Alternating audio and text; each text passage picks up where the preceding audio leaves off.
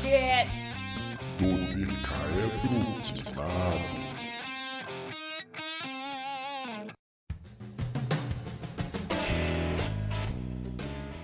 Hello there! Muito tempo atrás, em uma galáxia muito distante, George Lucas resolveu fazer uma série de filmes de guerra espacial que já começava no episódio 4.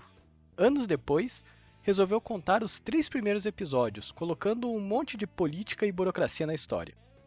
Agora, em 2022, a Disney Plus resolveu contar o que aconteceu com um dos principais personagens dessa coletânea audiovisual entre o episódio 3 e o episódio 4.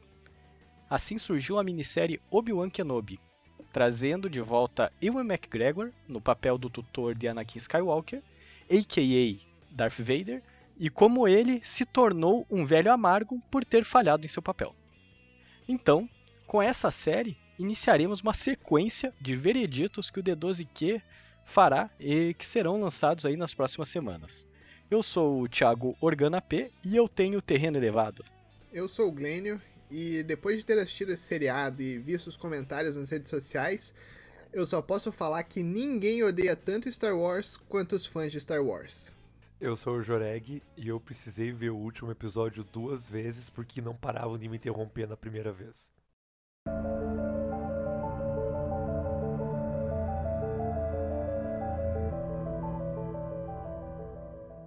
Conforme já é comum aqui no Dodecaedro Quinado, nós iniciaremos com as primeiras impressões, sem spoilers ainda, respeito do episódio. E eu vou deixar quem tá com a... o episódio mais fresco aí na cabeça, que é o Jorei, que deve ter assistido faz meia hora. Cara, eu assisti faz. Na verdade, não, cara. Eu assisti ele prestando atenção sem ninguém me parar faz uns 40 minutos, faz por aí. Acho que não, não tá tão fora a tua conta aí. Cara, eu vou dizer assim. É, toda a série ela é diferente do que eu esperava. Eu esperava uma coisa diferente, mas eu vou falar isso mais pra frente. No entanto, eu gostei que eles tentaram ligar alguns pontos dos filmes e fazer a ligação entre episódio 3 e episódio 4. Na verdade, eu acho que fica mais entre episódio 3 e o Rebels, mas a gente fala disso pra frente, tá? Eu gostei do que eles fazem e se você é um fã da dinâmica de do Obi-Wan com o Anakin, se prepare porque você vai gostar bastante disso, tá? E cara, eu acho que talvez eu tivesse uma expectativa de ritmo diferente. Eu achei que ele ia ser uma coisa que fosse mais chill, por assim dizer, uma coisa mais bobinha, uma coisa mais tranquila, e no entanto ele me surpreendeu com uma história que é realmente pesada, por exemplo. Pesada não, mas é uma história que tem um certo peso. Maravilha. Glênio, o que você quer acrescentar a respeito disso? Então, como eu disse aí na introdução, ninguém odeia Star Wars mais do que os fãs de Star Wars.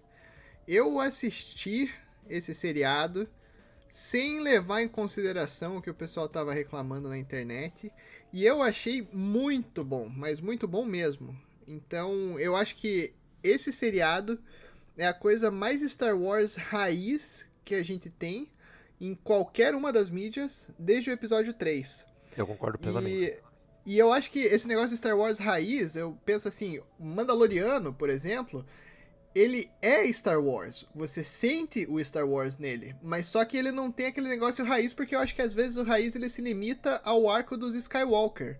E essa história é uma história que é contada que ainda tem aquela mesma ambientação. Você tem aqueles personagens que são os personagens que são queridos do público, você tem um desenvolvimento deles, você apresenta diferentes coisas e, pô, eu me senti bem assistindo isso de novo. Me senti bem assistindo Star Wars como eu não me sentia desde depois do episódio 3, provavelmente. E, óbvio, eu não tô falando que eu não gosto das outras coisas, já. Você, nosso ouvinte que acompanha aqui, você sabe que eu gosto de praticamente tudo que já saiu do Star Wars. E eu já assisti praticamente tudo que saiu do Star Wars. Já joguei, já li. Mas isso.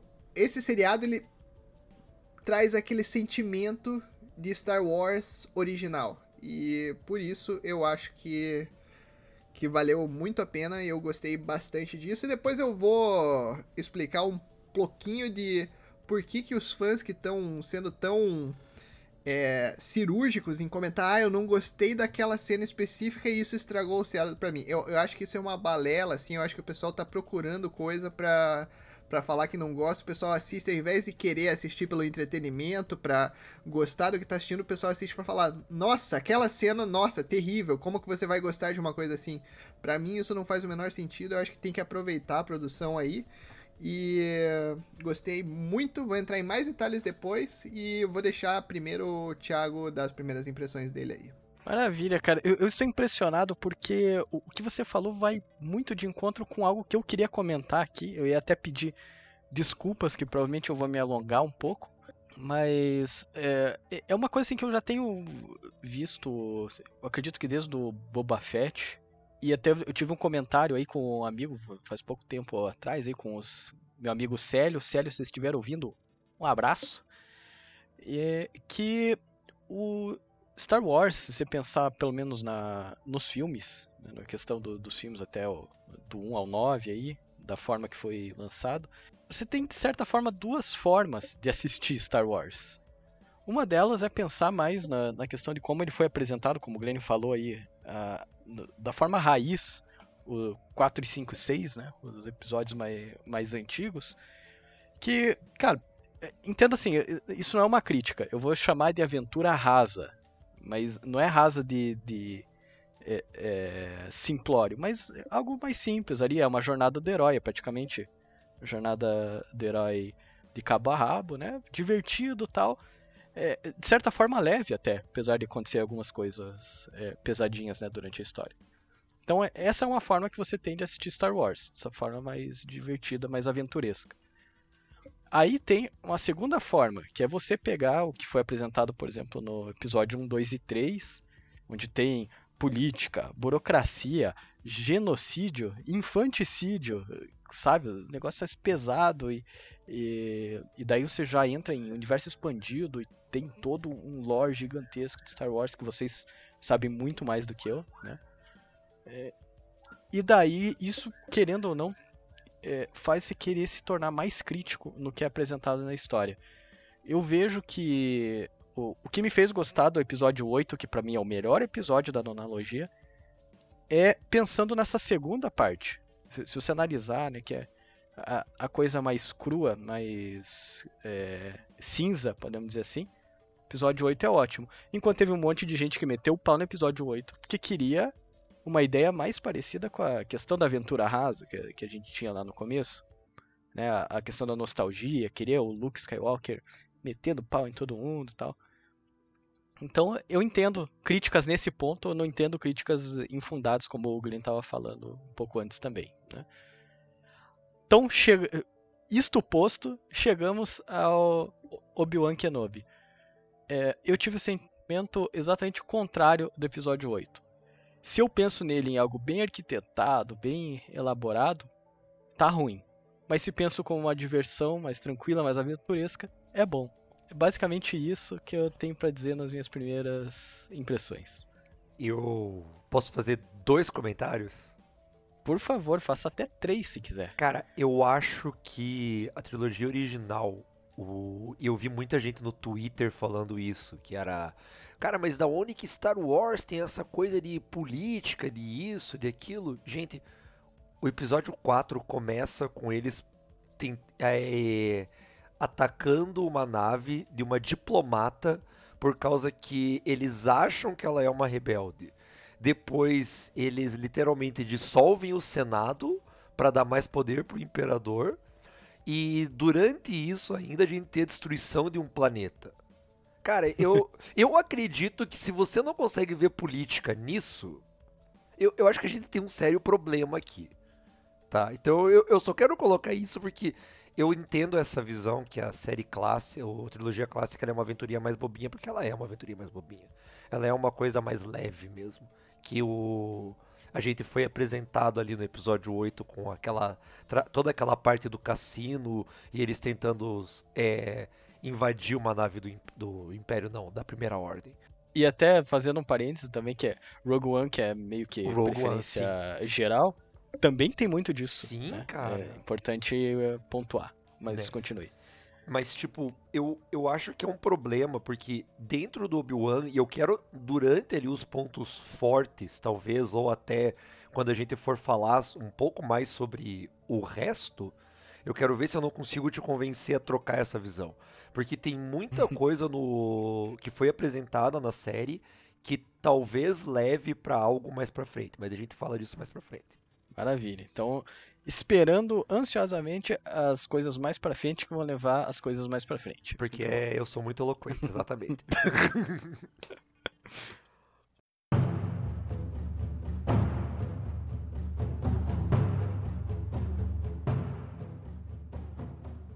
então, agora, galera, tirem os padawans da sala.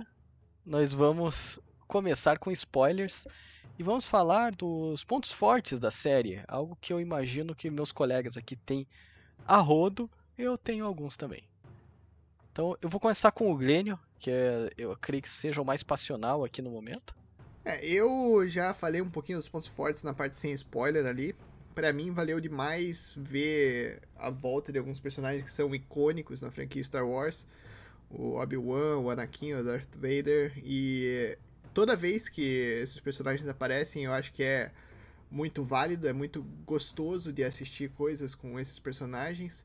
Então eles já fizeram aparição no The Clone Wars inteiro, no Rebels tem algumas coisas, é, no jogo do Jedi Fallen Order tem aparições também.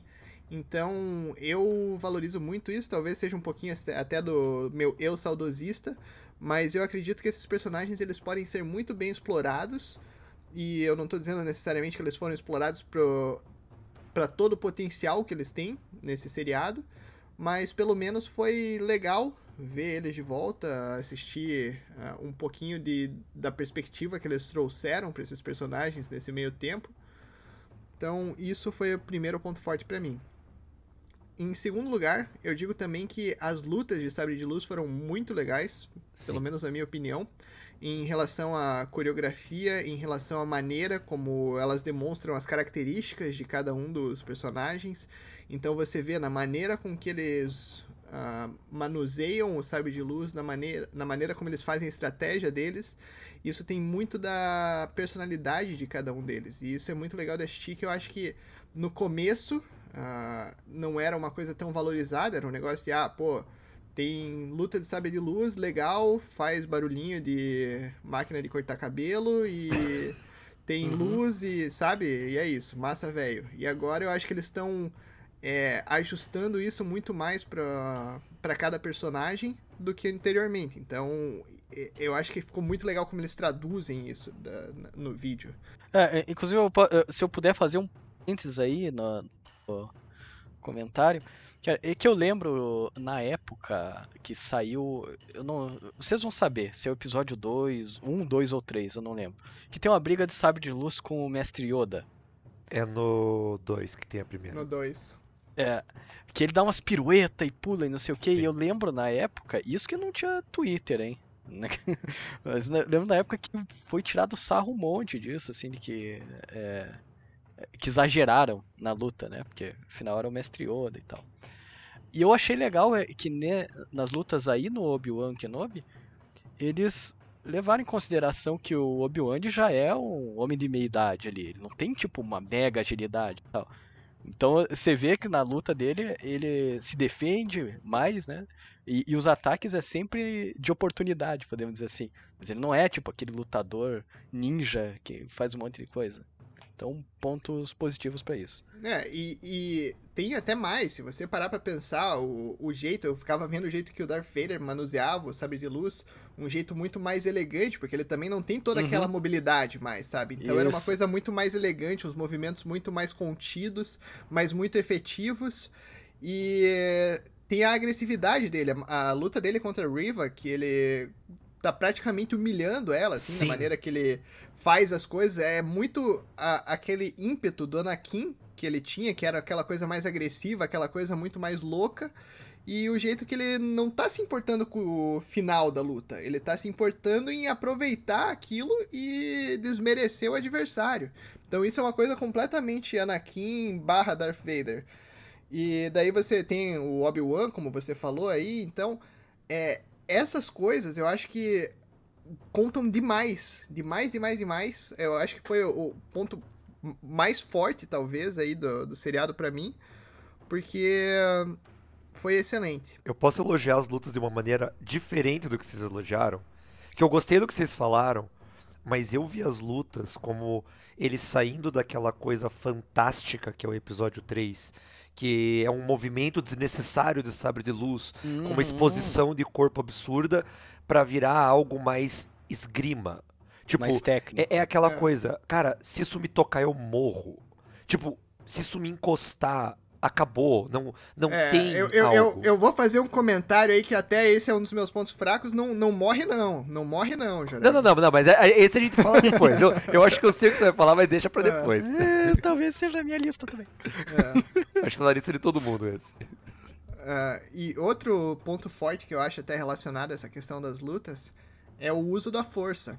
Então, é, eu acho que no começo você não tinha tanto esse uso da força de uma forma mais para usar os elementos ao redor de você, para conseguir ganhar uma vantagem. E aqui, pô, as lutas elas utilizaram muito isso. Então, no episódio final, com, com todas as pedras, com quebrando o chão, é, teve vários outros momentos em que eles utilizaram a força também. Aquela cena do, Darth Vader segurando a nave para ela não voar, é uma cena que eu é, acho que isso muito legal. Foi foda. Que, isso foi é, foda. É, é que é uma cena que não é tão nova, porque a gente viu a Rey fazer isso. Eu estou mencionando, é. mas ela fez. E é. quem jogou o Force Unleashed, é, aquilo é fichinha. Mas, cara, eu acho que ver isso numa escala dentro do Darth Vader fazer aquilo, cara, é uma coisa que é apavorante. Porque o Darth Vader ele sempre tem essa presença de ser medo, você ter medo dele. E a cena capta isso muito bem. É, então, eu, eu acho que é, o, o, Force Unleashed não é o melhor referencial, porque ele não é eu me lembro, o Force Unleashed não é canon. ele não é canon. Mas uh, a gente viu isso com a Rey, com certeza, e a gente viu também com a Soka, se eu não me engano foi em Rebels. Ah, é verdade. Que ela fez algo similar. Então, não é algo novo, mas o jeito que eles filmaram a cena, a dinâmica, tudo, e como eles estão demonstrando que o Darth Vader é um cara muito mais poderoso do que a gente estava vendo até agora, eu acho que isso ficou excelente também.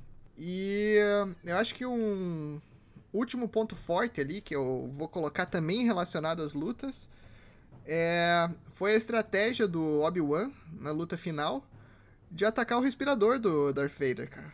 Porque foi praticamente o que acabou Pô, a luta ali. Sim. Sim. Então, novamente, é uma questão de utilizar estratégia, é uma questão de utilizar lutas muito mais inteligentes do que simplesmente ficar batendo sabre de luz por 10 minutos sem motivo nenhum.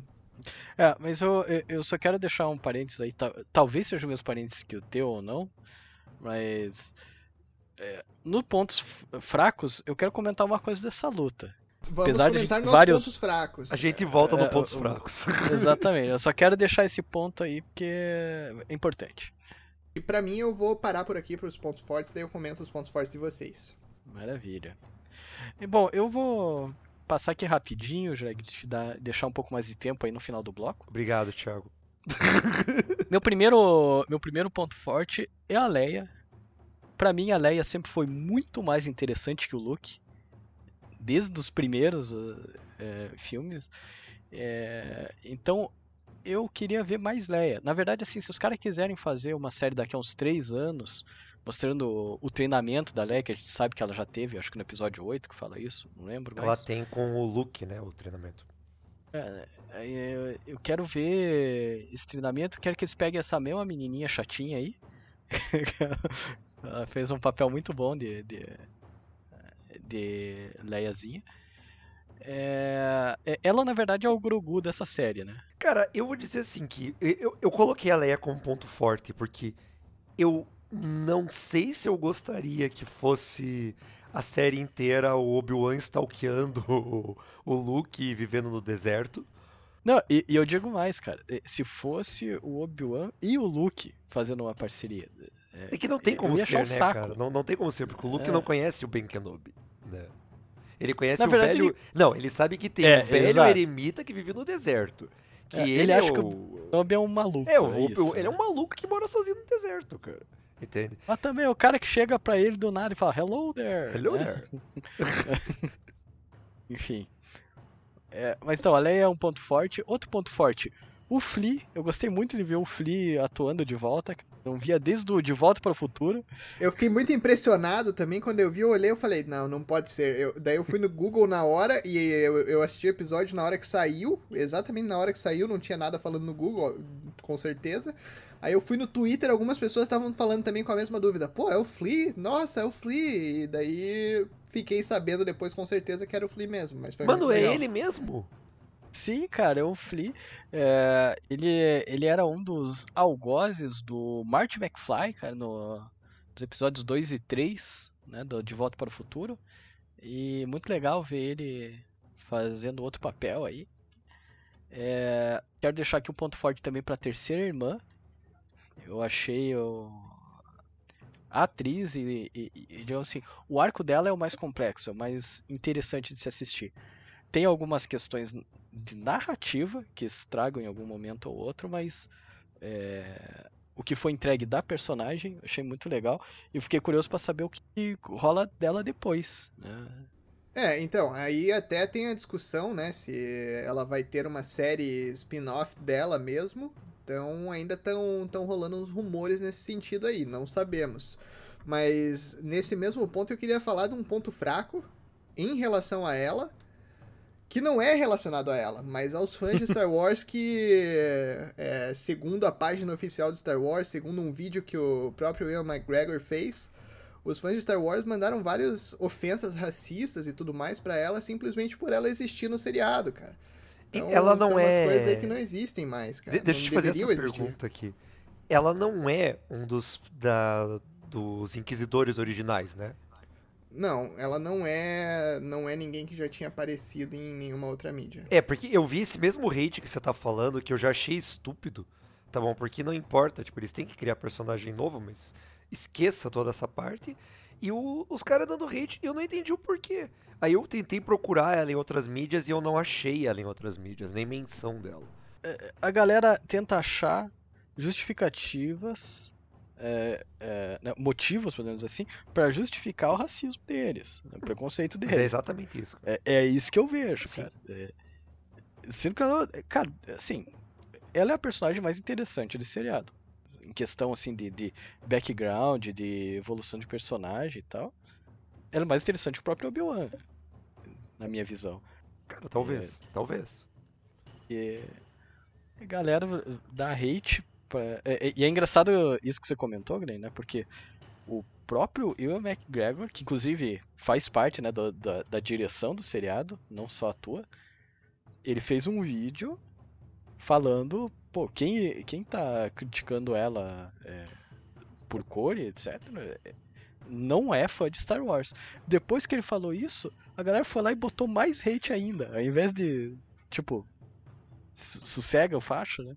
Eh, Os caras ainda foram lá e tipo, diminuíram nota no Rotten Tomatoes e o caramba, 4. não dá pra entender, cara, o que tá acontecendo na sociedade hoje em dia quando- entra nesse tipo de assunto.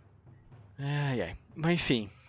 Então, só pra finalizar aqui, voltando aos pontos fortes, porque tem que ser alegria, né? É... Quer dizer que os três primeiros episódios são pontos fortes. E daí eu deixo nas entrelinhas aí pra vocês entenderem o resto. Ok. E. E por fim, O- cara. o- o- Os três primeiros episódios? É, os três primeiros episódios. Cara, a, a tua opinião é completamente contrária à de talvez 90% das pessoas que assistiram esse seriado. Olha só que coisa. Que coisa. Será que o Thiago não Bom. é fã de Star Wars? Parei. É, é, Não, ainda bem. É, eu ainda eu bem acho interessante isso, porque o, o Thiago ele é o cara que curtiu os três primeiros episódios mais que os outros, e que o episódio favorito de Star Wars dele é o episódio 8. Então, i- i- isso é uma coisa muito peculiar, eu diria dessa forma. Maravilha, cara. Você pode ver que eu tô aí mantendo o meu. A solidariedade. Consistência, né? A minha, Consistência. isso, a minha, eu tô sendo consistente, cara, a minha personalidade é o meu gosto. É, Então, e por fim, cara, eu só quero dizer que eu fiquei muito feliz, eu fiquei esperando o tempo todo o cameo do Qui-Gon, porque eu gosto muito de Liam Neeson. É isso. Posso começar aqui? Posso começar? Por favor. Que eu, por eu favor. tenho uma lista maior que a de vocês. Vixe, Maria, então, pera aí, deixa eu pegar a pipoca. Beleza, vamos lá. Bom, eu vou começar que logo no começo a gente vê um Obi-Wan. E, gente, eu vou, eu vou falar muita coisa aqui de spoiler. Se você não viu isso e tá ouvindo por opinião leve, eu vou falar muita coisa. No começo a gente tem aquele Obi-Wan cortado da força. Isso pra mim foi uma coisa muito legal de ver, porque se você jogou o Knight of the Republic, o segundo, ou se você jogou mesmo o Star Wars The Old Republic, esse tipo de ideia de que um Jedi para se esconder, ele se corta da força, ele se livra desse contato da, da força viva para que ele consiga se salvar é muito importante. E você vê o Obi-Wan cortado da força, tentando agir como uma pessoa normal, tentando é, se disfarçar literalmente de alguém que vive no deserto, fazendo trabalhos normais. Cara, é uma coisa que é muito gritante. Principalmente o fato da gente sair daquele Obi-Wan que ajudaria qualquer pessoa em qualquer momento para alguém que, olha, eu, eu não vou te ajudar porque eu não posso. Entende? Porque ele tem que se manter escondido, porque o trabalho dele em proteger o Luke é muito mais importante do que qualquer outra coisa. E tipo, é, é uma visão que você não você não espera ver no personagem ali. Tem uma HQ, o Journals of do Obi-Wan, ou Journals of Kenobi, acho que é o nome original, que o Luke Skywalker encontra os diários do Obi-Wan sobre ele no Tatooine. E quando eu comecei a ver isso, eu achei que ia ser desse jeito a série. Ia ser a história do Obi-Wan em Tatooine impedindo que ameaças cheguem no Luke. Que é basicamente o Journals. E, tipo, ele tem algumas interações com o Jabba, com o Boba Fett e com outras pessoas ali, com, com figuras chaves de Tatooine. Mas eu vou dizer que eu fiquei muito feliz também, e esse é meu segundo ponto forte, que a gente não ficou em Tatooine. Eu acho que seria muito entediante a gente ter mais uma série em Tatooine. Porque, cara, Tatooine é um lugar legal, mas é uma galáxia muito, muito distante, muito, muito grande, e não é só Tatooine. Cara, de- deixa eu, deixa eu aproveitar esse teu ensejo. É, eu tinha uma pergunta pra vocês, é, experts de Star Wars. É, um Jedi pode roubar? Cara, essa é uma boa pergunta e é muito cinza. Porque aí que tá, na teoria você não tá fazendo bem pra ninguém pra roubar, mas o que que você tá roubando? Dependendo do que você tá roubando, você pode estar fazendo um bem maior, né? Estilo, sei lá, não Robin Hood, mas você vai tirar os planos de al- alguém ou vai pegar uma arma de algum lugar. Eu, é que roubar, tipo, você tá dizendo roubar pra ter dinheiro? Só? Roubar, Não, roubar, um pedaço carne. de carne pra dar para o, pra o seu dromedário anta. Ah, não, cara, tadinho, cara, ele merecia. Não, Poxa. mas você não, não importa se ele merece ou não. Eu quero saber se um Jedi pode roubar. E lembre-se que o Obi-Wan não é um Jedi nesse seriado. Ele se declara Aí, assim. a- é aí que eu quero chegar. Esse é o plot hole, E. Eu e o código, chegar. e o código Jedi não fala nada de roubar. Ele não fala não Não furtarás. roubarás, não tem, não tem não roubarás. Não, não tem. Não, então maravilha. É só isso que eu queria saber. Beleza. Pode continuar. Onde onde que eu parei? Tá. E quando a gente chega em Alderan, eu fiquei com medo que Alderan fosse mais longa, tá? Eu vou te dizer que eu, por um lado, dei graças a Deus que Alderan não é uma coisa tão longa, tá? Eu gostei muito da ceninha do do holograma chegando, deles conversando por holograma com Obi-Wan e pedindo ajuda, é meio que um fanservice, mas é uma coisa muito legal deles pedindo ajuda pra resgatar a Leia. Fanservice? Nem tem fanservice Nem tem fanservice. Cara, eu tenho literalmente um negócio escrito fanservice e seis tópicos aqui pra falar. Tipo, porque um monte de coisa. E a relação do Obi-Wan com a Leia é uma coisa que eu gostei de ver. Eu tenho alguns problemas com ela, eu comento depois, mas é uma coisa que foi bem abordada, foi bem escrita e apesar de tudo ficou legal. Eu gostei muito da primeira cena em que o Darth Vader aparece eles colocando a roupa nele. Porque tem um momento que tem aquela placa do peito dele, né? E eles estão colocando e cara, tem uns espinhos saindo da placa. E os caras encaixam aquilo enfiando no peito dele. E você entende que, cara, a gente tem essa noção de que a armadura deixa ele sofrendo, mas você não tem noção do quanto é. E a cena passa essa agonia do que aquela roupa deve ser, essa agonia do que é aquilo que ele tá usando. E- E- Imagina pra ir no banheiro, né? Eu, eu acho que ele tem uma bolsinha do lado, cara. Ele só esvazia. acha? Tem que ser, cara, tem que ser, né? Poxa. Daí filtra, filtra e daí já vira água potável. é Isso. Ah não, cara, não gostei dessa. Ficou nojento agora. Eu gostei muito que em algum momento apareceu um, um Clone Trooper, tá? E ele, se eu não me engano, ele era do batalhão que invadiu o Templo Jedi, porque no capacete dele tem um númerozinho ali. E se eu não me engano, eu, eu cheguei a pesquisar, mas não anotei o número do batalhão. Ele é daquele mesmo batalhão que, junto com Anakin, entra no Templo Jedi na Ordem 66. E é, é bacana você ver que esse cara tá descartado, não pela ideia dele estar descartado, mas porque você entende que o Império se desfez dos clones em geral, porque o clone ele era muito custoso, a manutenção dele era grande, e é melhor eu deixar esse cara do lado, entende? Eu- vocês dois já comentaram, mas cara, o- os atores é uma coisa fantástica, tá bom? Ver todo mundo de volta é. Nossa, é... Pra, pra quem gosta de Star Wars, da trilogia clássica, é fantástico você ver aquilo. É, é o. Fanservice Homem-Aranha total. sem volta é o Homem-Aranha sem volta pra casa, exatamente. do- é a mesma Wars, cena, cara. cara. É a mesma ideia. E o meu último ponto forte vai ser o primeiro encontro de Obi-Wan e Darth Vader. Aquela primeira luta. Porque aquela luta ela me faz. Ela me fez remeter a uma HQ que ela não é uma luta entre os dois, a HQ. A HQ é o Darth Vader pensando o que ele faria com Obi-Wan se ele encontrasse o Obi-Wan. E nessa HQ ele imagina ele jogando o Obi-Wan em um vulcão, ele queimando o Obi-Wan. E cara, a cena em que ele segura o Obi-Wan no fogo, porque é, é aquele ódio que ele tem. Tipo, o ódio não é que é, você não ficou do meu lado, é que você não ficou do meu lado, você tentou me matar e você me queimou e você não me matou. É um ódio, é uma frustração por ter sido derrotado. E eu não sei lidar com isso, entende? E cara, é, é uma cena que ficou muito bem montada do jeito que foi feito. E agora eu acabei.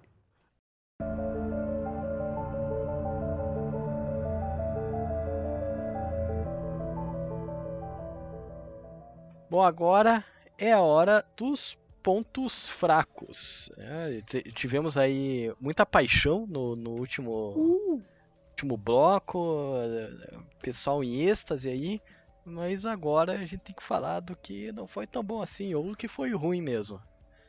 E eu não queria começar, mas eu vou começar, dado que cada um já começou um Será bloco que você não queria começar mesmo? Será? Thiago? Eu acho Não- que você tava se queria, segurando Será aí. ele não Thiago. planejou isso? É, eu não queria, não queria mesmo, porque é, eu vou causar revolta aqui. aos meus E- Ele é o cara provavelmente. que. Ele é o host do episódio de hoje. Ele podia ter preparado com qualquer ordem. E daí, nossa, por acaso eu vou ser o primeiro a falar de pontos fracos. Veja. Cara, eu, eu, eu vou no improviso, galera. Esse que é o problema. Mas vamos lá, né? É, cara, na verdade, assim, as coisas. A maioria das coisas que me tiraram um pouco é, da graça de assistir são é, de cunho narrativo mesmo. É, A culpa, tipo, o roteirista é, fez uma besteira. E, e assim, quando você. Falando de narrativa, né? Quando você fala assim de, de timing, né? Do, do- de algo que precisa ter o- um tempo específico, principalmente quando você usa o, o recurso que a gente chama de ticking clock, que é tipo, cara, tem uma urgência. Tem uma urgência. É, tá correndo o tempo, a gente tem que fazer alguma coisa é, antes que esse tempo acabe. Eles usam isso praticamente todo episódio, tá? Sim. É, E eu vou dar um exemplo prático aqui de uma falha narrativa do- usando esse Ticking Clock, tá? É, No episódio 3, quando eles estão. na- é, Quando eles pegaram a carona lá com aquele é, bicho que parece um tatu, sei lá o que que é aquilo lá. O Stormtrooper olha pro, pro Ben e pergunta, né? Tipo, ah, o que, que eles estavam fazendo lá e não sei o que, né? Ele fala, ah, é uma longa história. Daí o Stormtrooper re- rebate, ah, é um longo caminho. Ou seja, nós temos tempo pra isso, certo? Ele conta a história em 40 segundos. Acabou a história e eles falam: É, é aqui que descemos, obrigado. Tá? É, e, e, cara, tem, tem outros momentos, tipo, aquele momento que a Leia. Colocaram a Leia lá para tentar resolver o problema da abertura do hangar lá. Que, cara, ela tá num cubículo que tem um monte de cabo e tal. Ela fica 30 minutos dentro do, do cabo pra achar um botão, tá? É, assim, eu, eu provavelmente tenho TDAH, eu entendo que pode ser difícil, mas, cara, 30 minutos, né? É, e, e, daí, agora no último episódio também, que tem os tiros lá, os caras estão sendo perseguidos, você vê a todo momento o, o a, a, nave sendo atingida e treme, e os caras falam, ah, não vai dar tempo, não vai dar tempo tal. Mas dá tempo para ter uma cena bonitinha entre o Obi-Wan e a Leia conversando, enquanto aquela cena grande acontece, não tem uma falha de luz lá, que é como eles fazem para mostrar que tomam um tiro, né? É, então, essas quebras de, de, urgência, ou de repente sim, de, de, que eles especificam o tempo de uma ação e logo depois eles subvertem isso. É, tipo, se acontecesse uma vez ou outra, tudo bem, mas cara, acontece todo episódio, é, foi incrível, assim. Mas de, deixa eu te perguntar então, você queria que na cena dos Stormtroopers, sendo uma longa viagem, que eles ficassem mostrando 40 minutos do episódio eles no, no, no carro, não pode ter um salto temporal ali. Não, cara, primeiro, não tem um aí, aí, não aí na segunda, aí na segunda parte, na segunda parte que tem a, a Leia, você tá falando, pô, eu acharia muito mais rápido. Cara, ela é uma criança de 10 anos, cara. É, coloca é. uma criança de 10 anos pra, pra, apertar um botão, cara. Eu não sei quanto tempo que a criança vai demorar. Pode ser que a criança nunca aperte, cara. Aí, é. aí a terceira parte, que é a, a parte da nave, lá ele falou, pô, a gente precisa de mais tempo, a gente não tem tempo suficiente, a gente vai ter que comprar tempo. Daí, pô, ele não especificou quanto tempo que era, não falou, ó, a gente tem 5 minutos. Não, a gente pode ter 3 horas, só que a gente não vai ter 10 horas para chegar no destino final, entendeu? Cara, então... é, assim, eu entendo que você quer, quer tentar justificar a forma que foi apresentada. E, e assim, para mim, a forma que foi apresentada é que foi errado. O problema não é, ah, tem essa solução, tem a solução X, tem a solução Y. É que no momento que você tá montando a narrativa, você tem que montar de uma forma diferente do que foi apresentado. Porque isso eh, cai na tal da suspensão de descrença, né? É, é, isso é necessário para que você se conecte com a história. Se tem é, uma coisa que meio que te tira da história, beleza. Mas se tem várias, aí é, é uma questão de falha de narrativa. E, é, esse para mim foi o maior problema no seriado. O, outro ponto, né? Que assim, eu sei que é, é difícil você bolar uma narrativa para isso, mas a fuga deles, lá da onde a, a Leia estava presa, né? Eu acho que é episódio 4, se não me engano. Ela também se torna inverossímil pelo fato de que, caramba, cara, o, o lugar era para ser o lugar mais eh, seguro do, do Império. Eles falaram, ah, ninguém é louco de chegar lá e invadir, não sei o quê. É, mas eles conseguiram, tipo, sair com uma criança de 10 anos, igual você falou agora. Eu sei que é difícil, mas é, essas coisas foram me tirando a, a graça que eu vi nos primeiros três episódios. É por isso que eu que eu comentei assim que eu gostei mais dos três primeiros e depois essas coisinhas foram me bombardeando um pouco. É, é... desse lugar impenetrável, Thiago é a, ele vai ser a, é a primeira Fallen vez. Order. Isso, mas ele já foi invadido outra vez, pelo menos, canonicamente. É, e, e, eu acho que eles falam o seguinte, porque a, a ideia daquele lugar é péssima. Cara. É horrível a ideia, cara. É uma Sabe? É. E, e no Fallen Order já foi um negócio assim, pô, que péssima ideia. É facinho de entrar, é facinho de destruir, é facinho de sair. E eu acho que a ideia deles é mais o seguinte, pô, todo mundo sabe que você não deve ir lá, sabe? Mas por quê? Ah, porque, pô, porque eu, sei lá, tem os inquisidores que às vezes estão lá, não eles, sei. Eles jogaram então, intimidar e não é, rolou, né? exatamente, exatamente. Você acha, você acha que é tudo balela, então é, é fake news. Não, mas Thiago, é, Thiago, assim, não vai porque, lá. Porque não você pensa, mas... cara, você pensa o seguinte, se, se eles falam que aquele é o lugar mais sinistro do Império, quem que vai lá, cara? Ninguém vai. Então eles não tem nem Exato, que fazer cara, é ronda pra, pra cobrir, cara. Mas, cara, ó, ó, o, o seriado do Obi-Wan, ele tem um mérito no seguinte. Você vê Stormtroopers atirando a queima-roupa e errando. Miseravelmente. o que mostra o seguinte, ó. O Império tem uma fortaleza impenetrável que não é impenetrável, tem soldados uhum. que não conseguem acertar porque eles estão economizando custo. E eles vão criar uma Estrela da Morte que tem uma falha de engenharia que é estúpida, porque era só colocar umas tábuas. tá? Cara, é, é literalmente pra mostrar que o Império não quer fazer uma coisa decente, eles querem economizar dinheiro. Cara, eu acho que você matou é, é, aí muita coisa no universo Star Wars, velho. Sim, Tipo, cara. É, o Império, ele é low cost. Sim, Eles cara, não exato. têm Mas- dinheiro. Mas é, O- no, no próprio, no próprio The Bad Batch, Sim, no Bad Batch eles menciona falam isso. sobre isso, cara. Que eles tinham os, os clones que eram muito melhores do que qualquer outro Stormtrooper, que eles eram criados daquela forma já geneticamente, é, eles eram treinados desde o nascimento e eram muito melhores, é, soldados de elite. E daí o Império olha e fala, pô, mas isso daí custa muito caro, o que, que a gente pode fazer de, de diferente aí? Então eles estão cortando o custo toda ali e chega num momento em que você tem Stormtroopers que não são qualificados, você tem um, um monte de problema de engenharia no- nos edifícios deles, que se eles tivessem gastado uma grana melhor, talvez não tivesse tido problema nenhum, cara. Cara, é, impressionante. Eu vou te falar aí que todos esses problemas aí que você mencionou são problemas que realmente são problemas. Eu falo a justificativa só pra tentar defender, sabendo que não é uma defesa correta. Não, alguns eu não mas, tenho justificativo, é, mas... eu, eu, eu, Afinal, não, você é eu- eu- advogado, né, Glenn? Você tem que É, tentar, né? exatamente, é. Então eu, eu concordo com eles, eu só não deixo isso tirar a, a minha alegria de assistir os episódios. Justo, perfeito, perfeito. Foi como eu falei, cara, foi isso foi me, me, é, me atingindo aos poucos, assim, até o momento que eu comecei a ficar irritado. O que aconteceu no quarto episódio, praticamente. É, e daí, só que eu ia falar das batalhas, né? Última coisinha, e daí eu prometo que eu paro de, de reclamar. Sinta -se vontade. É... quando, quando tem ali o final da batalha, que o Obi-Wan fala: Ah, então não existe mais Anakin, só Darth Vader.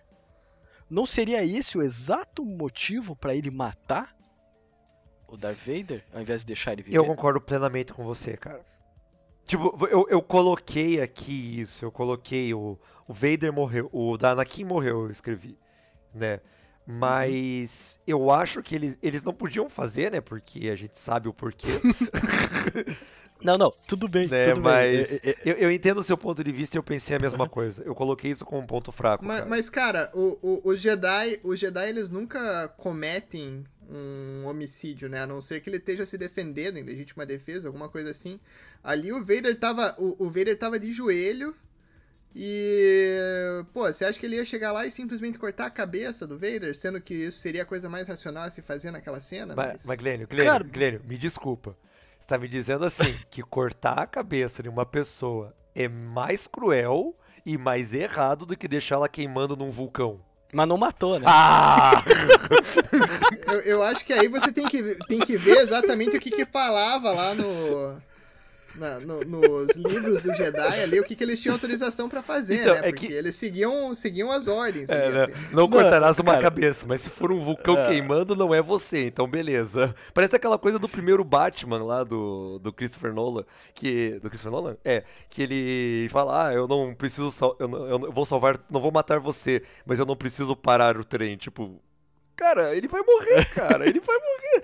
Eu, sabe, eu sei que, você vai morrer, que ele vai morrer. Você sabe que É, ele é vai o cara morrer. daquela então. justificativa, né? Tipo assim, eu não matei você, quem matou foi o trem. Eu não matei você, quem matou foi a bala que eu disparei na tua cabeça. Tipo, Isso, é, que- quem matou você foi a lava e tal.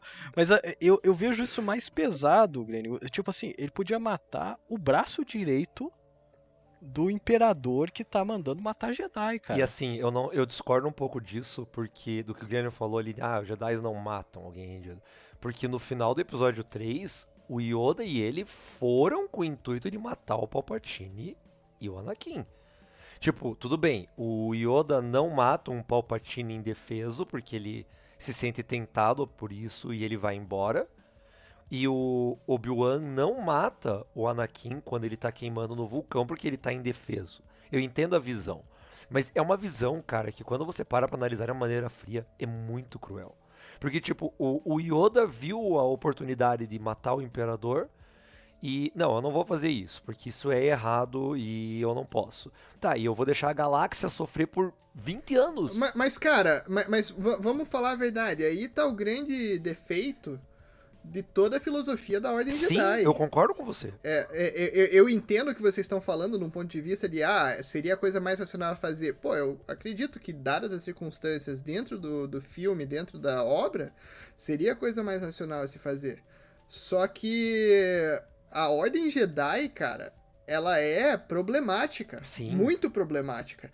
E isso é apenas mais um dos elementos dos problemas da Ordem Jedi. E se você assiste o The Clone Wars, a última temporada, ou penúltima temporada, eles pegam muito pesado nesse aspecto de que a Ordem Jedi não é uma boa ordem. Que o Yoda não é um bom líder. Entendo? Então, tipo, tudo que a gente vê pelos filmes, que a gente pensa às vezes, pô, os Jedi eles são um exemplo a ser seguido em todos os aspectos. Não necessariamente. A Ordem Jedi ela tem muitos problemas e um dos maiores problemas, inclusive, que. É, e, e esse é uma discussão que eu nem ia entrar aqui, mas o que faz, talvez, o Anakin se desiludir ainda mais com tudo que estava ao redor dele e ser tentado para ir pro lado negro e etc., é no The Clone Wars, quando uh, injustamente a Ordem Jedi decide expulsar a Ahsoka da Ordem Jedi. E sabe, é um, é um troço que lá fica claro que foi completamente errado. Todo mundo sabia que foi completamente errado e mesmo assim acabou acontecendo. Então aí você vê que a Ordem Jedi, em tudo que eles estavam fazendo, eles não tinham sempre o melhor interesse em cabeça. Eles estavam tentando se autopreservar em muitos aspectos. Então não, não sei, cara. Às vezes essa questão de seguir cegamente as regras é uma coisa que pode não fazer sentido dentro da racionalidade que a gente estava conversando, mas que para eles eles são tão uh, bitolados Preso nesse regra, né? aspecto, né? assim, né? Exatamente, que para eles não faz sentido fazer de outro jeito, cara. É. Conservadores. É. cara, isso tá totalmente de acordo com o que eu falei lá no início. Da questão do, uh, das formas de se ver Star Wars. Isso que o Glenn tá falando é a parte pesada, a parte cinza, a parte, digamos, densa de Star Wars. É, mas isso que o Guilherme tá falando me faz pensar um pouco sobre. Porque eles. Eu, eu vou falar isso pra frente ali no, no, quando a gente for falar do que vem pra frente. Porque eles estão tentando usar quase todas essas séries para meio que justificar a nova trilogia, né?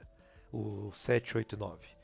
E muito disso que a gente está falando aqui, da, dessa Ordem Jedi falha, desses problemas da Ordem Jedi, das problemas de escolha, você pode facilmente ligar naquela escolha do Luke lá na frente de acabar meio assim com Ordem Jedi, dele instruir a Rey de mudar os Jedi e fazer uma coisa diferente, porque a Ordem Jedi tinha falhas, e até o próprio Fantasma do Yoda dizer que não é o que está escrito no texto que tem que se manter, e sim que você tem que criar coisas novas para uma coisa melhor. Talvez eles estejam tentando colocar essa narrativa em foco até pra gente é, meio que engolir a nova trilogia, né? Não que isso vá acontecer tão cedo, mas enfim. Ah, e, e, e, o próprio Obi-Wan, desiludido Sim. no começo desse seriado, também tem muito disso, né? Até meio Sim. que um paralelo com o Luke do episódio Com o 8. Não, é cara. direto total, paralelo. total. Direto paralelo. E por isso que eu, go- eu gostei do- dos primeiros episódios, assim, na hora, assim, eu falei, cara, tem- faz todo sentido. É, é, mas, cara, isso que você comentou, eh, pra mim isso é um problema de todo prequel, não só do, do, do Obi-Wan, mas, pô, o próprio Boba Fett, eu acho que até comentei isso no episódio do Boba Fett, é, você pensar no filme do Hobbit, enfim, qualquer prequel aí, cara, que você não teme pelo protagonista que vai estar lá na frente depois. Ou, na verdade, por qualquer personagem que você sabe que vai aparecer depois. Então, você sabia que o Darth Vader não ia ser morto naquela hora.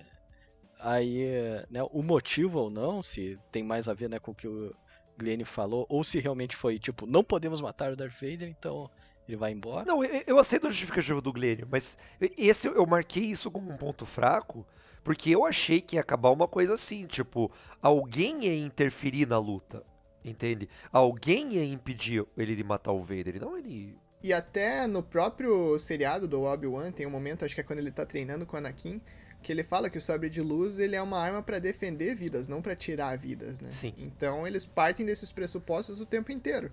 Uhum. É, cara, mas assim, é, é, eu concordo com essa justificativa e tal, mas eu.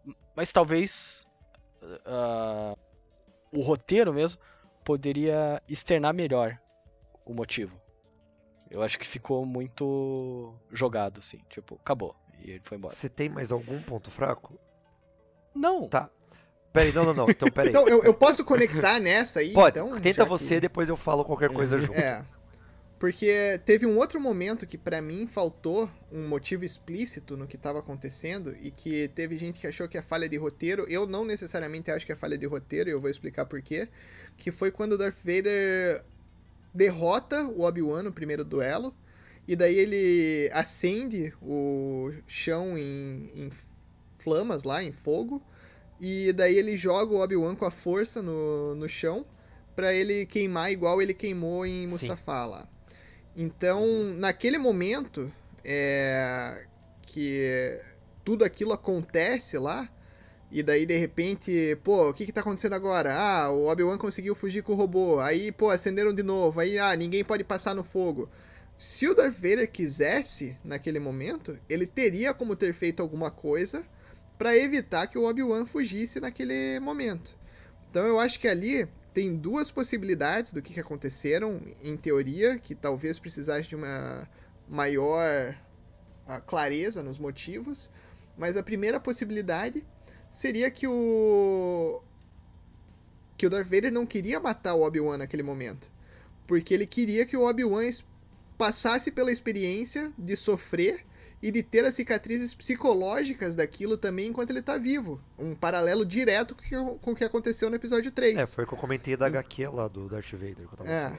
Uhum. Então, é, aquilo parece que foi uma coisa que pode ter acontecido. Outra coisa que pode ter acontecido é que me parece que nesses mais recentes seriados, eles estão partindo do pressuposto que você usa a força mas que a força é como se tivesse a barra de mana nos RPGs, sabe? Que você gasta e daí você tem que esperar recuperar. Com o Grogu, uhum. toda vez que ele usa a força, ele dorme. Tem que tirar depois. a sonequinha. É. Assim. O Vader, nessa parte, ele tava usando a força a rodo e daí depois ele não fez nada. E teve um outro momento também, é, nesse mesmo seriado, que foi o momento das naves lá. Por que, que o Vader não segurou a segunda nave depois que ele que ele segurou a primeira nave que era falsa lá, lembra? Uhum. Então, por que, que ele uhum. não simplesmente faz a mesma coisa com a segunda nave? Me Tem que parece... carregar a barra de novo. É, então, me parece que é isso que eles estão tentando implementar, que não é uma coisa completamente overpower, que você não pode ficar usando a força a, a rodo, que isso exige do corpo da pessoa também, do corpo do usuário da força, e que por isso, em vários momentos, eles não fazem as coisas seguidas. Então, eu acho que essas seriam as duas justificativas para aquela cena, só que alguém, é, novamente, ficou meio que largado ali, ficou uma coisa que ficou sem justificativa também, né? Só que Eu tô rindo do só que again também, desculpa. É, problemas de, de, de ter bilíngue, é. né? E, é. e daí, meio que relacionado a isso ainda, o problema que eu tive com esse seriado e com o universo Star Wars nos tempos pra cá é que o personagem não morre mais, né, cara? É, é que não tem como morrer começou... aqui, né, cara? Não, mas você começou com tudo isso lá no episódio 1. Sim. Quando eles cortam o Darth Maul no meio. Daí ele cai num poço que você não sabe qual é a profundidade. E depois ele aparece vivo de novo no The Clone Wars. Aí, no começo, episódio 1 ou 2, eles matam o Grande Inquisidor. E daí ele aparece vivo de novo no final. Aí o Darth Vader praticamente mata a Reva e ela aparece de boa na sequência também. Então, tipo, eu, eu não sei exatamente o que, que eles estão fazendo, se é uma coisa que, ah, o Sith, por algum tipo de manipulação da força, conseguem segurar a energia vital deles ou evitar que isso, que os órgãos sei lá, sangrem até a morte ou alguma coisa, mas eu, eu não consigo entender o que, que rola que toda vez os personagens não morrem mais no universo Star Wars. Você quer que eu te fale do Grande Inquisidor que eu vi na internet? O que, que é? Do Grande Inquisidor, o pessoal tava falando, e, e é eu achei muito idiota, mas eu preciso falar isso, porque tá no meu ponto fraco isso, que é a justificativa que supostamente é a verdadeira que ele tem que aparecer no Clone Wars, ele tem que aparecer em uma HQ que é futura e os dois são canons. Mas a justificativa do porquê ele sobrevive é porque ela acertou o estômago dele e aquela raça tem dois estômagos. É, eu, eu, eu vi isso também, de, de ter dois Que eu fiquei, ah, cara, você tá Mas não zoando sei, cara. comigo, né, cara? Ah, é igual tipo a pessoa que pode sobreviver só com. um Não, cara, eu tenho dois tá? pulmão, quer dizer que se eu atravessar uma espada num pulmão meu, eu vou ficar de boa. tipo, É um bom exemplo. Você tem dois. é, o seu cérebro é dividido em dois, em dois lados, né? De boa. em dois lados. É, então tá tranquilo. Cara, é, ok. Mas eu entendo a tua reclamação, cara. Isso é uma coisa que. é- Ela tira a atenção do momento, né, cara? Tipo, você não. Ah, ele morreu. Não, ele tá bem. Não, ele morreu. Não, não, tá bem. É, tira muita atenção, cara. Parece quadrinho, né? É, ironicamente. Pois é. É só isso, Grêmio?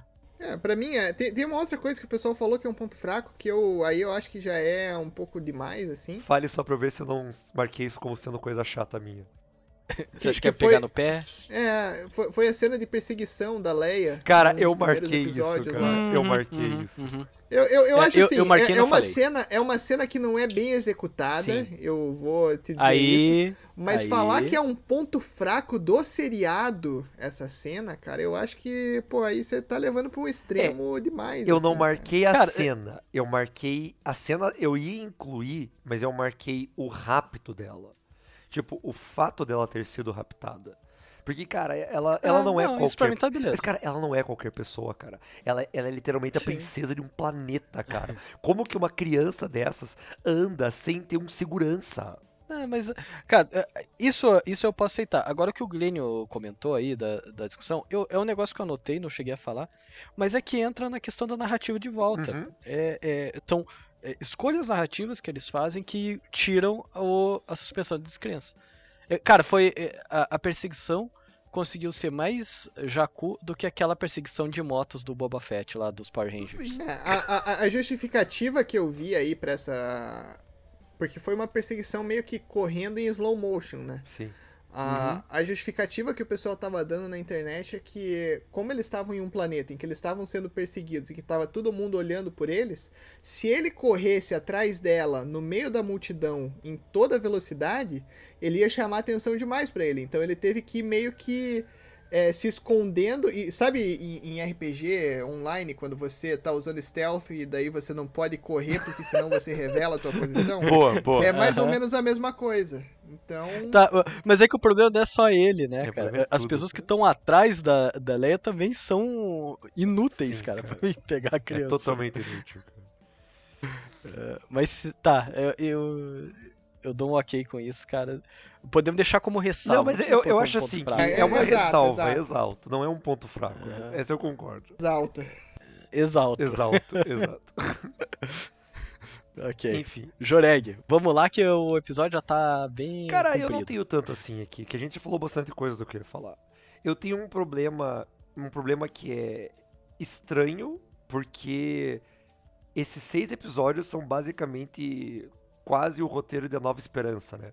Então eu basicamente assisti o episódio 4 de volta, porque a Leia é raptada, eles têm que salvar a Leia, eles resgatam a Leia e eles bom, de- vão atacar o Império de volta. Tipo, cara, eles se unem até com, uma, com um certo, a certo nível com rebeldes, cara. É, eu tô vendo a Nova Esperança. Eu achei que. E isso pode ser porque a minha expectativa era diferente. Por isso eu tô colocando como eu sendo chato.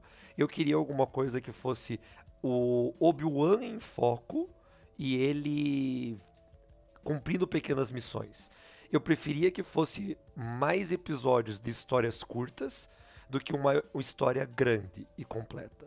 Eu acho que o seriado se, me atrairia mais nesse ponto. Mas isso de novo. Você queria que fosse tipo um Mandaloriano, assim. Não, porque o Mandaloriano ele tem uma trama. Eu queria que fosse que nem o começo do Mandaloriano, que ele não tinha uma trama, uma missão Ou seja, maior. você queria que fosse como um Mandaloriano. Isso. Você queria que ele fosse pegando as quests no meio do caminho. Isso, e só isso. Só isso. Tá, mas acho que nunca vão fazer isso. Eu tenho um problema com o fato da Leia conhecer o Obi-Wan. Porque, cara, não é uma coisa tipo, ah, ele resgatou ela, levou ela pro senador Organa e acabou. Ele cumpriu uma missão pro pai dela. E ela conhece ele porque ele ajudou a família Organa no passado. Cara, é- ela no episódio 4 descreve ele como sendo um amigo do pai dela que ajudou o pai dela no passado.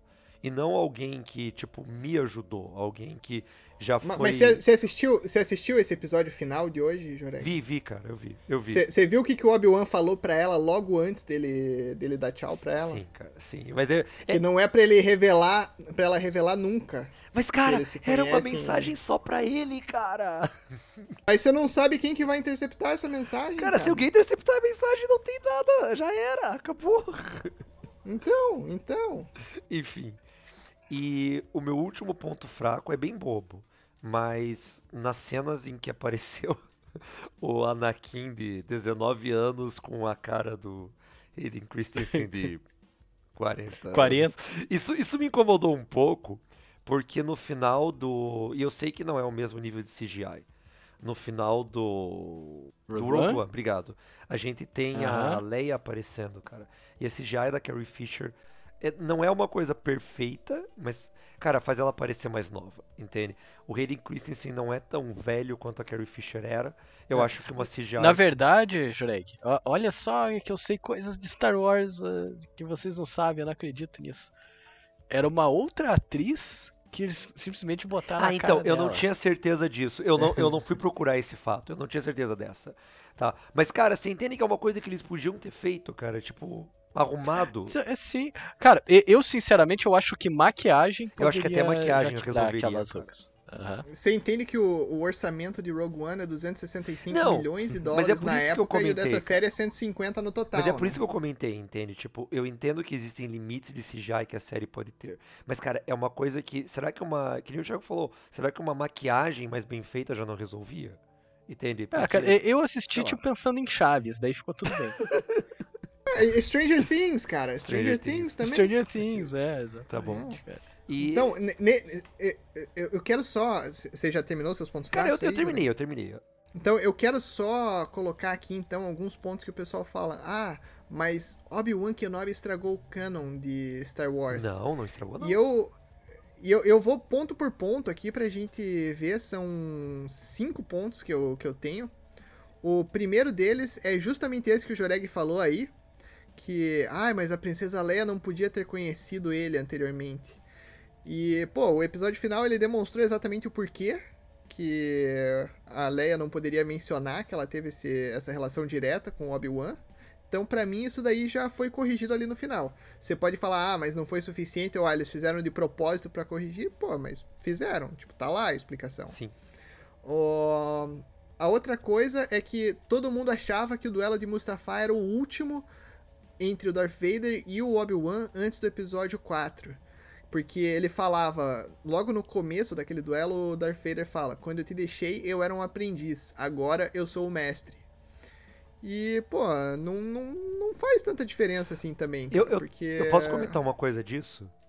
Em ah. toda a série, o Anakin chama ele ainda de mestre. Ele não se declara um mestre. Ele, ele ainda trata, tratando o Obi-Wan como se o Obi-Wan tivesse acima dele, como se ele fosse o aprendiz ainda. E só lá na frente ele vai dizer que agora ele tá superior ao Obi-Wan. Eu não achei isso tão ruim.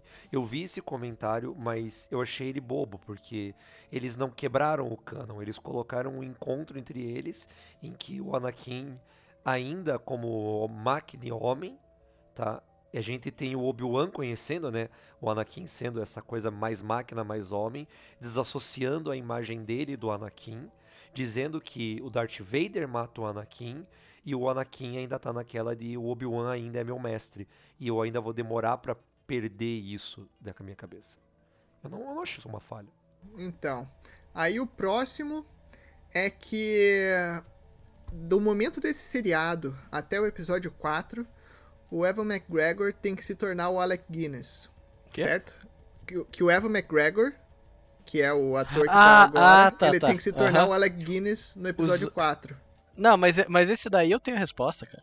Eu, eu tenho uma resposta que é muito lógica, Tô cara. esperando. Porque esse seriado ele se passa aproximadamente 10 anos antes do episódio 4. O Evan uhum. McGregor atualmente tem 51 anos. O Alec Guinness no episódio 4 tinha 63. Então, cronologicamente, tá perfeitamente explicado, cara. É, então, eu ia dizer uma coisa similar, porque no final do Vingança do Sith, o Obi-Wan tem 38 Então aqui ele vai ter uns 48 e ali ele vai ter os 58 que ele deveria ter. Eu não vejo falha. Então. E cara, exatamente. desculpa, ele morou num deserto, gente. Quer que ele esteja conservado? Ah, cara, e, e outra, velho. Eu tenho certeza absoluta que o, o Luke adolescente, ele era um revoltadinho, cara. Ele foi rebelde, ele, ele, ele aprontava mil e uma lá, lá em Tatooine. E você acha que o Obi-Wan tinha que ir E- atrás dele? O Obi-Wan tinha que ir atrás dele e não podia aparecer, né? Isso que é o negócio. Então, cara, ele ainda tinha que. Ele ficava se preocupando com o moleque todo dia, tinha que resolver as besteiras dele, as cagadas que o moleque fazia, é, tudo na surdina tal. Isso cansa, cara, isso envelhece a pessoa, sabe? É, cara, eu. Depois que eu, que eu tive filho, cara, a quantidade de cabelo branco cresceu na minha cabeça, não tem ideia. Entendeu? Antes eu não tinha nada. E agora eu tô quase meio a meio. Então, é, é, é isso, cara. É, a, o- a revolta, a preocupação com, o- com o adolescente causa é, é, esse envelhecimento, cara. Então, tá, tá explicado aí mais uma vez por vários aspectos. E o último que eu gostaria de colocar aqui é que hum, no começo o Grande Inquisidor morreu. Daí todo mundo falou: Meu Deus, quebraram o canon. A nossa, Rebels não é mais canon agora. Meu Deus do céu, o que, que aconteceu? Nossa, essa série estragou tudo. Aí pronto, ele voltou agora, tá tudo bem. Então não, não quebrou o canon. É, eu- eu- esse foi bem isso, cara. Foi, ah, não, ele tá bem. Que então, entra, fechou. Como assim? que entra no que o Grêmio falou que ninguém morre em Star Wars. Exato, exato.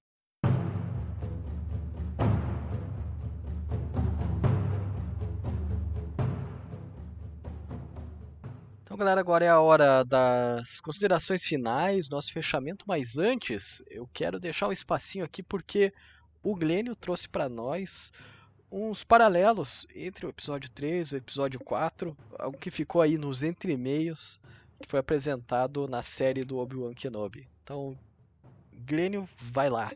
E não apenas episódio 3, episódio 4, mas tudo aí que tem. Vamos lá. É, começando pelo episódio 6 do Obi-Wan, que foi o último episódio.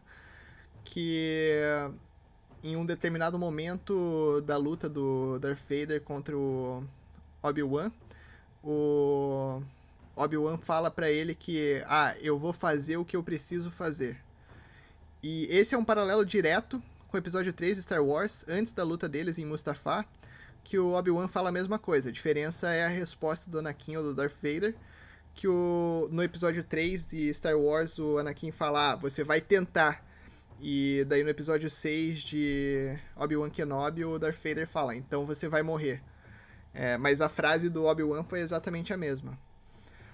Ahn, uma coisa interessante em relação ao episódio 4 de Star Wars, vocês lembram no Obi-Wan, aquele brinquedo que o Obi-Wan queria dar pro Luke? Ah, ele sim. consegue dar no episódio, no, no episódio final do seriado. E aquele brinquedo aparece no episódio 4. Com o Luke Star Wars brincando. também. Sim, É, com o Luke brincando. sim. E aquele lá Mas, é o, um. mas o Luke tem idade pra brincar ainda? Cara, não, não É, existe é, idade pra quatro. brincar, cara. É. Mas o, o interessante, cara, é que aquela nave em si é um T-16, um modelo T-16. E aparece ele brincando com aquele modelo lá no episódio 4. E em um determinado momento, no episódio 4 também, quando eles estão preparando entre os pilotos rebeldes para fazer o ataque, o Luke fala que, ah, isso daí não é impossível. Eu costumava atirar em, em ratos do deserto com o meu T-16 quando eu tava em casa. Ou seja, aquele brinquedo que o Obi-Wan deu para ele fez ele acabar tendo uma nave daquela à disposição dele também, treinar com os ratos do deserto quando, quando ele atacava usando a nave, a ponto dele ter uma mira tão boa que no episódio 4 ele consegue destruir a Estrela da Morte usando a experiência que ele teve a partir daquilo. Então é meio que assim um- uma bola de neve, talvez, um- uma coisa assim que uma coisa leva a outra, a ponto daquele brinquedo que o Obi-Wan deu levar ele a conseguir fazer o tiro final da Estrela da Morte. Oh.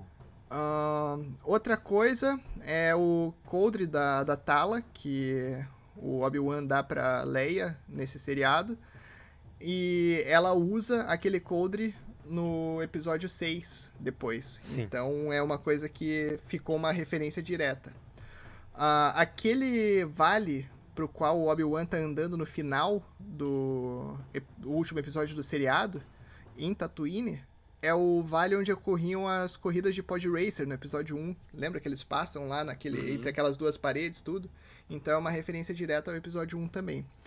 E o último comentário que eu tenho aqui é um paralelo que acontece com o corte no capacete do Darth Vader, que o Obi-Wan faz uh, nesse último episódio também. Que ele corta o lado direito do capacete do Darth Vader, e que daí ele consegue ver uh, uma parte da face do Darth Vader. No Rebels, que é o, desenho lá, a animação, a Ahsoka faz a mesma coisa, só que ela consegue ver o lado esquerdo do rosto dele. Então são os lados opostos. E o Obi-Wan e a Ahsoka são as únicas pessoas, além da Padmé, que o Anakin amava, né? Então, tipo, foram as únicas pessoas que conseguiram ver, no final das contas, que por trás daquela máscara ainda estava o Anakin enquanto uma pessoa, mas que aquele já não era mais o Anakin que eles conheceram. Então eles meio que chegaram à conclusão: ah, então a pessoa que eu conhecia já morreu, no final das contas.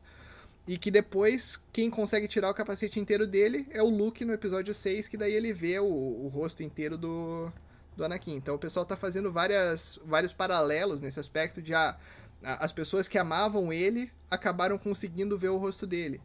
E esses paralelos são diretos, mas só que o primeiro não aconteceu nem no Rebels. O primeiro aconteceu num, num gibi do ano de 2005, se eu não me engano. Então, coisa bem mais antiga. Mas é essa cinemática de cortar o, o capacete do Darth Vader e ver um pedaço dele é algo que aconteceu repetidamente e que já foi explorado em outras mídias também. E, e, então, e vamos elogiar dessa cena a, o fato da gente ter a voz do Hayden Christensen e da, do James Earl Jones uh -huh. ao mesmo tempo. E é muito bom. Aham. Uh -huh. eu, eu, reparei nisso também, achei legal. É, e, cara, haja orçamento. É, é, por isso, cara, que o Império tá quebrado, velho. Porque, porra, tem que ficar fazendo capacete, velho. Torta direito ali. Toda hora o garoto é, vai lá e quebra um capacete. Por, por que, por que, que não fazem uma armadura de Beskar pra ele, né, cara? Pô, é. E cara, e se duvidar. Cara, por que ele não tem uma armadura pô, de Beskar? Isso é uma boa Eu não sei porque que ele não tem uma, uma armadura de Beskar, cara. Mas se ele não tem uma armadura realmente resistente, as pedras que o, o Obi-Wan jogou nele eram tudo arenito, né? Porque assim, ele não defende com nada, ele só levanta a mãozinha ali e ela, elas vão estourando nele mesmo. Então, é, talvez seja isso, eram rochas sedimentares, foi, foi mais tranquilo ali pra, pro Darth Vader levar aquelas porradas. Mas enfim, galera. Vamos finalizar. Já tem temos muita informação aqui. Talvez um dos episódios mais passionais do, do Decaedro Quinado até hoje. Mais passionais porque o ódio também é uma forma de paixão, né? Exatamente, exatamente. É, então, é, é passional em geral aí. E consideração final que eu tenho, cara, é eu não sou um fã de Star Wars, vocês sabem disso, mas é, cada vez mais consumindo mais coisas, é, a gente vai, a gente acaba criando ali um, uma ligação, né, e tal.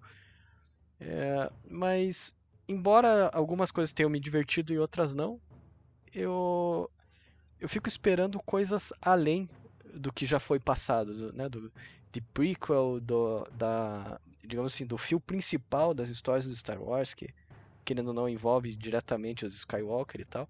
Eu quero, eu, eu gosto de ver as coisas diferentes. Então, é, o Rogue One para mim interessou muito, o Mandaloriano interessou muito. Eu, eu vejo que o esse seriado Obi-Wan Kenobi, com certeza, e, e, esse episódio provou isso, é, com certeza valeu muito mais para quem é fã, fã de carteirinha, de tempos, do que quem chegou agora, como é meu caso. Então entendo muito bem que vocês tenham gostado muito. Eu já falei é, com outras pessoas também que são fãs e que gostaram demais também. É, mas pra mim foi ok. Foi melhor que o livro de Boba Fett, com certeza. Eu vou dizer que talvez os nossos ouvintes ainda não tenham percebido, mas eu gostei muito desse, desse seriado. É, então vamos deixar bem explícito aí, né? A gente falou da necessidade de deixar as coisas explícitas aí. Eu gostei bastante desse seriado. Eu gostaria de ter uma segunda temporada, não sei o que, que aconteceria, mas eu assistiria tranquilamente. Cara, é, a- é a parte do. do. ah, da época adolescente revoltado do, do Luke fazendo altas confusões com a galerinha do barulho e o. Pra o- mim, poderia O explorar tio Ben isso. tendo que resolver. Ou poderia também explorar, porque agora ele sabe que existe a Aliança Rebelde lá, o, o início dos rebeldes. Poderia explorar o Obi-Wan sendo um recurso deles em, em tudo isso da construção dos rebeldes também, né? Porque ele tem toda a experiência das guerras clônicas, ele tem toda a experiência de campo. Ele, pô, ele seria um brilhante mentor para os rebeldes. Então poderia explorar isso. É, tem toda uma parte de que o Império tinha alguns espiões por, por toda a galáxia. Ele poderia ser uma espécie de espião, talvez. Não sei se eles levariam para esse lado. Mas, pô, tem muita coisa que poderia acontecer aí nesse meio tempo também. É, mas tem que lembrar também que ele é o velho Ben, né? O eremita do, do deserto, cara. Então, é, eu acho que ele eh, teria que ser tipo uma sitcom com o, o Obi-Wan sendo um velhinho excêntrico e aprontando altas confusões com o, o, o povo da areia e aqueles bichinho sucateiro lá que eu não Cara, lembro como é que é o nome. Na, Os Javas. Isso. na verdade, a gente tem dentro da, desse seriado, a gente tem o The Pet sendo introduzido, que é uma organização contra o Império. E a gente tem um elemento que, de novo, eu procurei bastante, tem muita gente apontando isso, porque eu vi, eu achei que era, mas fiquei na dúvida, procurei a similaridade, tem mais gente falando que quando Obi-Wan encontra um monte de sabres de luz, tem um momento lá, no, eu esqueci o momento certinho, que ele vê uma caixa com sabres de luz, um desses sabres é o do Killan Voss. E o Killan Voss, ele é um dos fundadores do The Pet. Ele se, depois da Ordem 66, ele se afasta do caminho Jedi, depois ele volta para essa organização, e essa organização é uma organização rebelde, que a gente viu ela ali. Ele, por várias vezes, vai se consultar com Obi-Wan em Tatooine, em Tatooine, perdão, e eles ainda têm uma história que os dois saem de Tatooine. Eu acho que isso pode ser aproveitado também, mas eu não sei se vai ser aproveitado, né? Porque eles já não, eles estão usando algumas coisas dessas HQs, mas não muita coisa.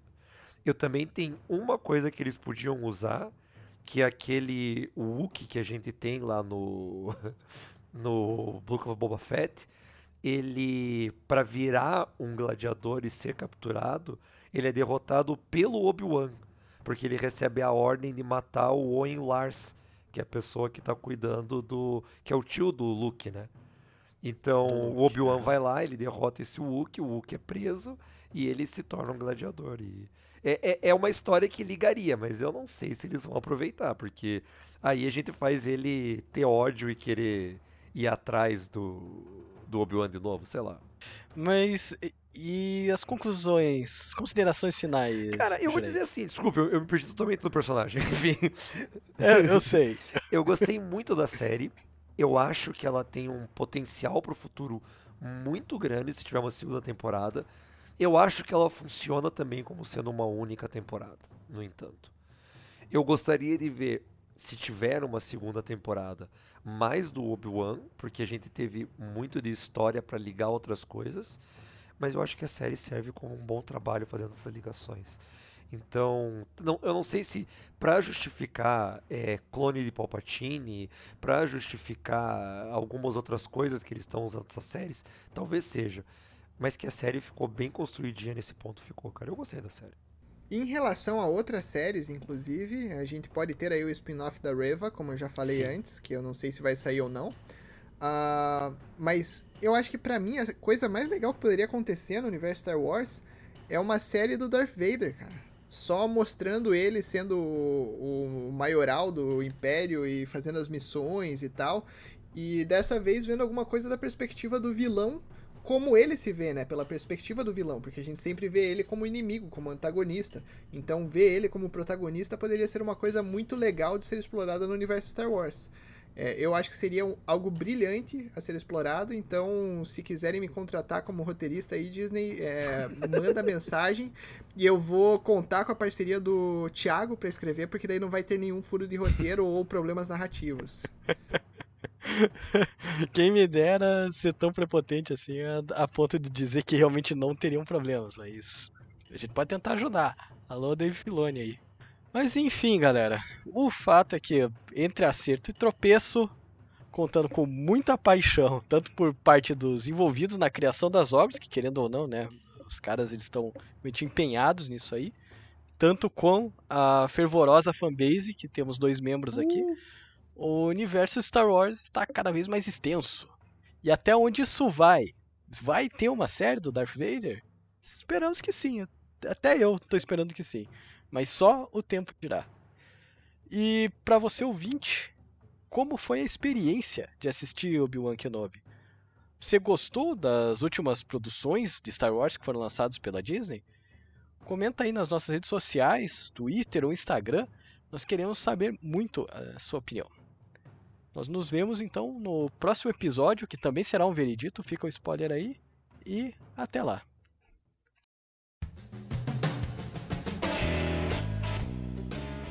Obrigado por ouvir esse episódio do Dodecaedro Quinado. Quer ficar por dentro dos próximos? Fique de olho nas nossas redes sociais. Estamos no Twitter como arroba dodecaedroq e no Instagram e Facebook como arroba dodecaedroquinado. Também te convidamos a visitar nosso site oficial para acessar todos os episódios já publicados por nós. O site é www.d12q.com.br. Aproveite e nos conte sobre o que achou desse episódio. Críticas, elogios e sugestões de assuntos são sempre bem-vindos. Um abraço e até breve.